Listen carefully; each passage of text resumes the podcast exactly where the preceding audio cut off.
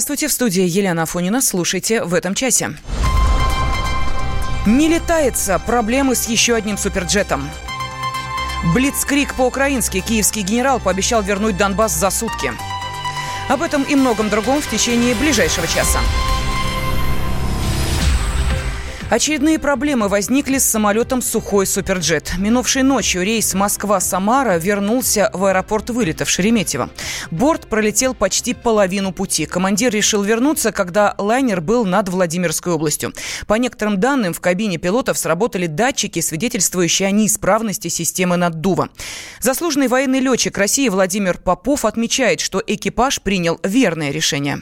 Система наддува, как правило, это используется для того, чтобы в герметичных кабинах было определенное состояние атмосферы для дыхания, соответственно, и экипажа, и пассажиров в салоне. Если эта система работает с кондиционированием, то, безусловно, это комфортные условия. Конечно, в общем-то, правильно сделано было, потому что на больших высотах летать в разгерметизированной кабине или с недостаточным, с недостаточной подачей воздуха, кислорода, соответственно, и других компонентов для дыхания пассажиров будет это некомфортный, мягко говоря, полет, или может даже привести к потере сознания непосредственно тех, кто находится в салоне. Экипаж-то он справится, потому что он работает, и он видит все это, и там немножко есть другая подпитка. И днем отложили рейс суперджета Новосибирск-Ростов-на-Дону. Борт даже не поднялся в воздух. Как сообщается, причиной стала неисправность двигателя. Сейчас любое происшествие с участием суперджета, даже банальные отмены и задержки рейсов, тут же попадают в сводку новостей. Как подчеркнул военный летчик Владимир Попов, это не предвзятое отношение к сухому, а оправданная бдительность пилотов.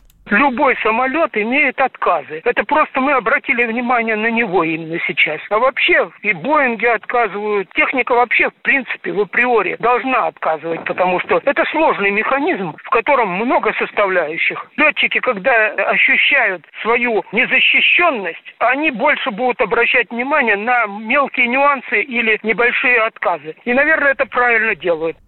Тем временем тела всех погибших в катастрофе суперджета в Шереметьеве опознаны. Сейчас проводится оформление экспертных заключений. 5 мая рейс Москва-Мурманск через полчаса после взлета вернулся в аэропорт. Лайнер произвел жесткую посадку и загорелся на полосе. Погиб 41 человек.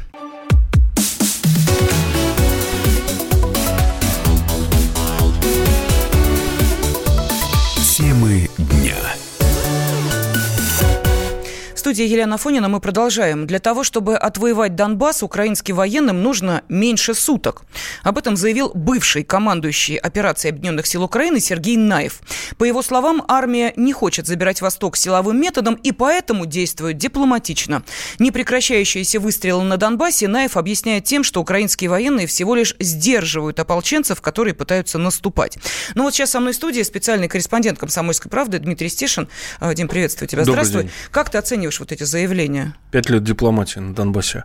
А, я слышал цифры. Ну, во-первых, я могу сказать, что число э, народной милиции войск э, Луганской народной и Донецкой народных республик, оно засекречено. Но э, по неофициальной информации, в принципе, сопоставимо с теми, кто стоит против них по другую линию фронта. Это что там 100 тысяч человек примерно, что у нас 100 тысяч. А Украина вполне может собрать группировку в 200 тысяч человек, чтобы получить решающий перевес в наступлении. Хотя желателен при наступлении наступление на настолько глубоко и сильно укрепленные позиции, нужен там четырехкратный перевес и серьезный там артиллерийский кулак и так далее. Украина все это может сделать. Другое дело, что, во-первых, ей не дадут, во-вторых, это мгновенно станет известно э, в России. Ну и потом, э, наверное, это будет последнее, что 21 веке государство Украины попробует сделать для своего нацбилдинга. Это отвоевать Донбасс. Вот и все. Ну вот сейчас э, с нами на связи президент Центра стратегических коммуникаций э, Дмитрий Абзалов. Э, Дмитрий... Так, ну, сорвался телефонный звонок, ничего страшного. Дим, скажи, пожалуйста, тогда э, можно объяснить, почему вот за пять лет э, всех этих выкрикиваний в сторону Донбасса, что мы вас сейчас тут одной левой, одной правой, этого не происходит? Там вообще парадоксальная ситуация. Они воюют с Донбассом, где якобы стоит российская армия, но почему-то не воюют с Крымом, где ну, совершенно точно стоит российская армия. И там вся э, политика пронизана вот этим безумием. А, на самом деле а, большинство боев на Донбассе будет в городской застройке, а, в малых городах, которых там очень много, а это очень страшно для неподготовленной армии. И есть такое понятие, как а, порог потерь, которые приемлет общество. Вот. Если Украина сейчас ввяжется в активные боевые действия, порог, ну, потери будут просто неприемлемые. Ну, а ополчение, оно никуда уходить не собирается, да и уходить-то ему некуда. Ну, и уж не будем говорить о том, что там сейчас люди с российскими уже паспортами, да, рублевая зона, и вообще Россия стоит за спиной, о чем говорилось неоднократно. Может быть, не так четко, чтобы на Украине поняли, но кто надо, тот знает. Угу. Заметьте, что это заявление сделал человек, который уже давно не... То есть недавно э, ушел со своей должности и может говорить вообще все, что взбредет ему в голову. А действующие военные э, ВСУ такого себе не позволяют пока. А, вновь э, мы дозвонились до э, президента Центра стратегических коммуникаций Дмитрия Абзалова. Дмитрий, здравствуйте. Здравствуйте. Ну вот как вы считаете, почему такие заявления э, звучат? Понятно, что из э, уже уст отнюдь не действующего э, военного, но э, тем не менее. Ну, следует отметить, что у этого есть несколько причин. Во-первых, у нас идет активная фаза кампании, в том числе парламентской кампании. Плюс ко всему идут элементы противостояния между Зеленским и Порошенко именно за досрочные выборы во многом. На этом фоне происходит определенное поддавливание антироссийской повестки. Это делает, кстати говоря, не только представители, экс-представители команды господина Порошенко и с ним связанными, но, собственно говоря, и некоторые представители команды Зеленского, не парадоксально. Вот. Поэтому с этой точки зрения это просто попытка внести антироссийскую повестку в преддверии очень серьезной фазы противостояния. Реальных возможностей технических у Украины для того, чтобы осуществить то, что было объявлено, конечно же, нет. И даже как бы наиболее радикальные представители, да, э, даже в действующем силовом контуре никогда такие заявления не делали. Хотя бы потому, что я понимаю, что СВС Украины происходит. Вот, это делать без них в принципе невозможно. Вот. А второй очень важный момент заключается в том, что сейчас а, антироссийская тематика еще крайне важна на фоне тех заявлений, которые начинает делать сам Зеленский, а не его команда. А, и ситуацию с 9 мая, и ситуацию международную, то есть его позиция начинает несколько проходить в противоречие по целому ряду направлений а, с тем, что а, делал господин Порошенко. Наконец, если мы внимательно посмотрим, очень А много... можно сразу, а, простите, Дмитрий, а можно вот несколько этих противоречий, чтобы стало понятно, о чем вы говорите? Ну, например, mm-hmm. очень важным лакмусом бумажкой стала ситуация по 9 мая. Как известно, Порошенко у нас был основным плагетом 8 мая, и активно, соответственно, за него выступал, вот, крайне продвигая. Фактически личную составляющую 9 мая не представлял. Я уж тем более никого не называл это днем благодарения, уж тем более не рассказывал про своих родственников. Вот. А это очень важный фактор с точки зрения электоральной составляющей, с точки зрения электората Юго-Восток, ну, прежде всего Востока и Юга непосредственно, связанных с Одесским контуром, вот, на которые смотрят избиратели в лице господин, Параш... Э, господин Зеленского. Заявление по некоторой стабилизации а, например, в экономике. Это сейчас делается очень кулуарно на самом деле, вот. И, но те же самые представители, что там Разумков, там несколько заявлений по этому поводу сделал. Вот, поэтому с этой точки зрения э, позиция более умеренная становится. Вот. А, наконец, важным фактором является еще и то, что Порошенко э, при сохранении своей э, будет приходить на антироссийскую позицию, более жесткую, для сохранения своих позиций в Верховной Раде. Особенно если не будет досрочных выборов он захочет сохранить коалицию, которая формально развалилась, фактически существует. А для этого ему необходимо вступать и агрегировать электорат, который будет отваливаться именно антироссийский, такой достаточно радикальный. Вот. Он небольшой на Украине, но он позволит там сохранить какие-то позиции Порошенко. Поэтому ему а, такая антироссийская кампания достаточно выгодна, как и целому ряду других игроков. Поэтому с этой точки зрения, на фоне парламентской кампании, эти процессы будут обостряться. Наконец, здесь еще политическая составляющая. Если мы это посмотрим, Верховная Рада очень серьезно изменится, хотя бы по социологическим опросам, которые проходят сейчас, по электоральным рейтингам. И очень много игроков, бывших политиков военных, пойдут в Верховную Раду. Они пойдут либо одномандатниками, либо, соответственно, партийным спискам.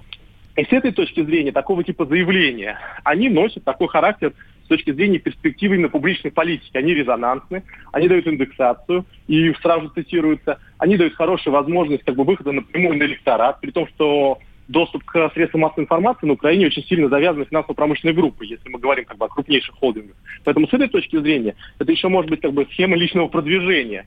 Вот. В перспективе, кстати говоря, такие заявления делали достаточно резонансно очень много предыдущих политиков именно с целью такого политического хайпа, условно говоря, к парламентской кампании. Угу. Ну, чтобы фамилию вспомнили, освежили в памяти. Чтобы вспомнили, чтобы да. фиксировали, чтобы можно было потом переговариваться. Ну, а са- действие это самого Зеленского, э, смотрите, он тут э, заявляет, а давайте мы э, там референдум проведем, опрос общественного мнения, надо ли досрочно Раду распускать. Это вот... Это не, он не референдум предлагает, он предлагает э, использовать армя... армянский сценарий. Ага. Это разные схемы. Схема заключается в следующем. Когда у вас нет контроля в Верховной Раде, а фактически решение будет приниматься Верховной Раде на этой неделе, у него нет там, соответственно, большинства, которое обеспечит ему э, инаугурацию до 27 числа а, соответственно, инаугурация после 27 числа, это нарушение Конституции, это подобное, в смысле э, э, распускания Рады. Вот. Поэтому единственный способ давления, эта схема, он выбрал Пашиняна. То есть он берет, собирает эм, позицию граждан. Вот. Там набирает 1 миллион, соответственно, просмотров. И с этой позиции идет в Верховную Раду. Говорит, вот за мной стоит население, 75 плюс, там 73%. Вот они хотят, чтобы были досрочные выборы. Вот, потому что на самом деле он этого хочет. Вот, если вы отказываетесь, то он потом с этим инструментом до 27 октября каждый раз будет тыкать Верховную Раду. Например, того, что они не хотят оставлять свои кресла, они за них держатся. Я пытался провести это раньше. И на этой повестке будет долго крутиться до именно 27 октября. Потому что если у него этого аргумента не будет, то он начнет терять избирателей. Чем дольше выборы будут проходить, чем, они, а, а, до, а, чем больше время от президентских выборов до парламентских выборов, тем больше теряет кандидат. По факту Макрона, например, эти потери могут составлять более 3%, 5% э, в месяц. А если ситуация очень сложная, как на Украине, и как бы надежды все сфокусированы, то эти потери могут быть еще больше. И этот электорат будет и получать традиционные партии. Поэтому они не заинтересованы в том, чтобы помогать Зеленскому распускать Верховную Раду. В этом не заинтересован на самом деле не а, представитель там какого-нибудь, а, положим, Медведчука, вот, не представители там какого-нибудь Порошенко. Поэтому с этой точки зрения его инструмент, это смотрите, за мной стоит народ, народная вещь, вот оно как бы, он вам говорит, вы либо это исполняете, либо, соответственно, мы будем как бы выводить людей. Но проблема в другом заключается, что у Зеленского нет опыта массового вывода людей. Ему необходим силовой ресурс, который есть, например, положим, той же самой госпожи Тимошенко. Я сомневаюсь, что она будет ему одалживать ему. Вот. Плюс ко всему, он еще специфический силовой ресурс, вот, эм, националистический. Вот, поэтому на самом деле эта схема классическая попытка использовать армянский сценарий на Украине. Вот, насколько он эффективным окажется, вопрос очень сомнительный, потому что э, Армения, она все-таки уже, там не так много политических групп, финансово-экономических. А здесь ситуация сложнее. Плюс ко всему есть внешняя рамка. То есть в ближайшее время фундаментально улучшить экономическое положение Зеленский не сможет. В ближайшие два года самые большие выплаты по МВФ, самые жесткие условия по МВФ. Соответственно, посадить Порошенко, э, в принципе, можно. Он пытается сейчас это уже сделать. То есть он пытается это сделать как бы хитро. То есть не через себя, не через свои структуры, а там за счет создания комитета общественного и так далее и тому подобное. Вот. И третий важный момент, как бы, ему необходимы досрочные выборы, чтобы пока еще есть вокруг него этот ресурс, он мог его конвертировать именно в парламентский результат. То есть получить большинство, либо хотеть получить очень большую фракцию, 25%, например, сейчас базовая речь «Слуги народа» вот, а, в Верховной Раде. Для него крайне важны досрочные выборы. Спасибо огромное. А, на связи с нами был президент Центра стратегических коммуникаций Дмитрий Абзалов. А, Дима, остается меньше минуты. Вот Дмитрий говорил о том, кто за спиной у Зеленского. Слушайте, ну этот дурдом у них никогда не закончится вообще. Я что в десятом году, я на утро пил, две недели пил, чтобы вообще попытаться разобраться. Делал материал обзорный об украинской политике. Мне кажется, Зеленскому надо думать о том, что, как наладить отношения с Россией, особенно после поздравлений, после избрания, как когда его поздравил Владимир Владимирович. Вот о чем надо думать, а не о том, кто там кому салам кинул, кто не кинул, и кто кого протащит в эту раду.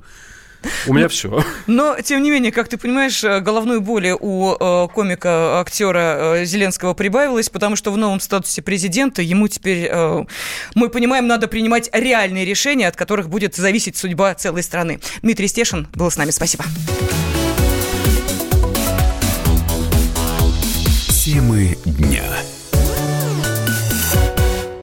Ведущие на радио «Комсомольская правда» сдержанные и невозмутимые. Но из любого правила есть исключение – дай по морде мне. Встань и дай. Хочешь стекло такое? Давай. Он это говно в эфир кидает. Я... Ты несешь какую-то хрень. Мы расстреляем его из водяных пистолетов мочой. Самый горячий парень радиостанции в прямом эфире. Исключение из правил с Максимом Шевченко.